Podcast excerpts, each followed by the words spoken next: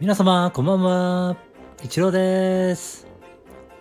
ありのままを愛するラジオにようこそいらっしゃいました。ありがとうございます。みんな違ってみんないい。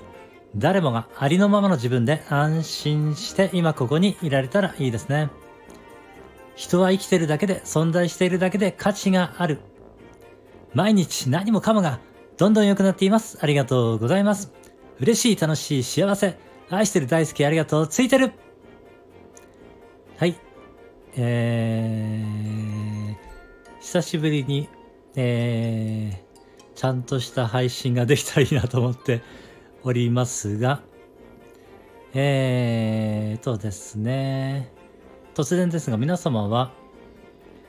えー、クラブハウスは使われてますかね？クラブハウスのアプリは。えー、多分スタイフで配信されているとか聞かれている方は、えー、クラブハウスもね、聞かれているような気がするんですけれども、何かね、クラブハウスでルームを開いている方もいらっしゃるのかもしれませんが、えー、私はですね、1年くらい前からずっと、えー、クラブハウスで、えー、愛と感謝ルームというのがね、朝5時半からありまして、まあ、ずっと聞いてきていたんですけれども、えー、最近ちょっとあんまり聞けなくなってきていましてね、えー、聞いたり聞かなかったりなんですけれども、えー、まあ、クラブハウスでですね、今までは、えー、まあ、ルームを開こうという気持ちには全然ならなかったんですけれども、えー、最近ね、クラブハウスで、えー、ルームを開いてみたいなという、ちょっと気持ちになってきていまして、まあ私は何を、そこで何をやりたいのかというと、えー、私はあの、言霊をこう、唱えるのが好きなんですよね。ですからですね、そのルームの中で、えー、そうですね、まあ、言霊を、えー、みんなで唱えるっていうのはどうなのかなと思ってね、ちょっと考えているんですけれども、えー、あの、小林聖寛さんっていう人がいらしてですね、あの、ありがとうという言葉をですね、2万5千回唱えると、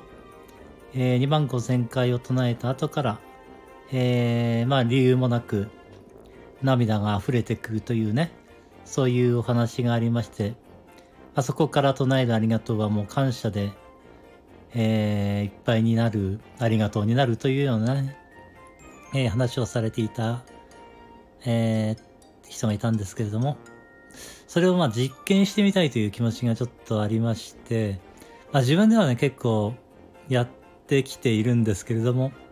えー、私自身としてはあの感謝の涙がえー、溢れたことはまだないので、これをみんなでやったらどうなるのかなと思ってね、その中から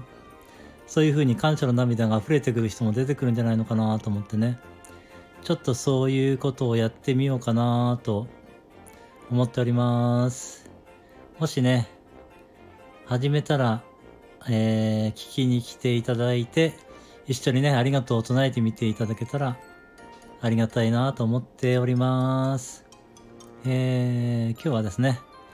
伝えたかったことは、えー、これだけです。はい、ありがとうございました。えー、素敵な夜をお過ごしください。さようなら。